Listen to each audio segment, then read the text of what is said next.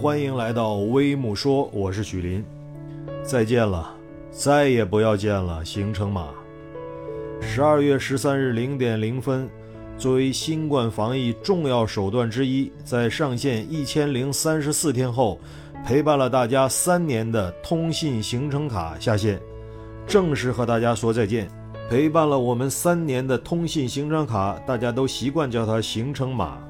对于很多需要经常往返于不同城市的人来说，行程码就是他们必须要精心保护的宝贝，也是进入下一个城市的门票。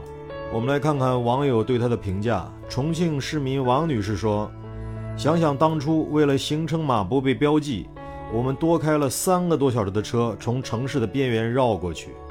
对行程码的感情有点复杂，因为行程码给我带来了太多的不便。”不过行程码陪了我三年，马上下线了，还是突然有点怅然若失的感觉。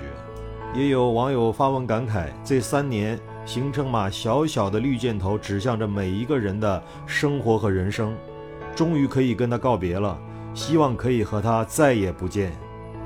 也有很多网友截图发文留念，截图一张以纪念我们一起奋斗的青春，希望以后的日子。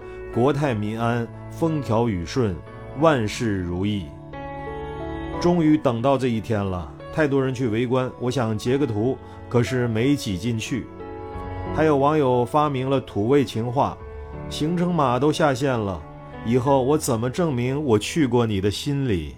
同时，为了保护个人数据安全，电信运营商相继表态。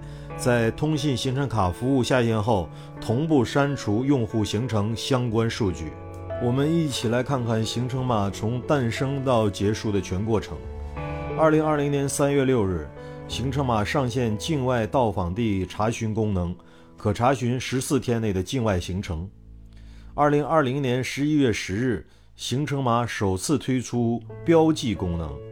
对包含中高风险地域的地名、市名标记为红色，仅作为出行提示，不关联健康状况。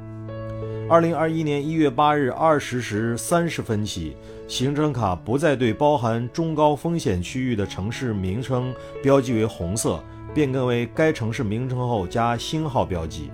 标记表示用户前十四天内。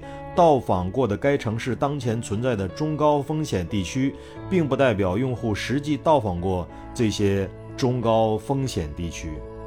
二零二一年九月十五日开始，健康码、行程码二码合一。二零二二年六月二十九日取消行程码的星号标记。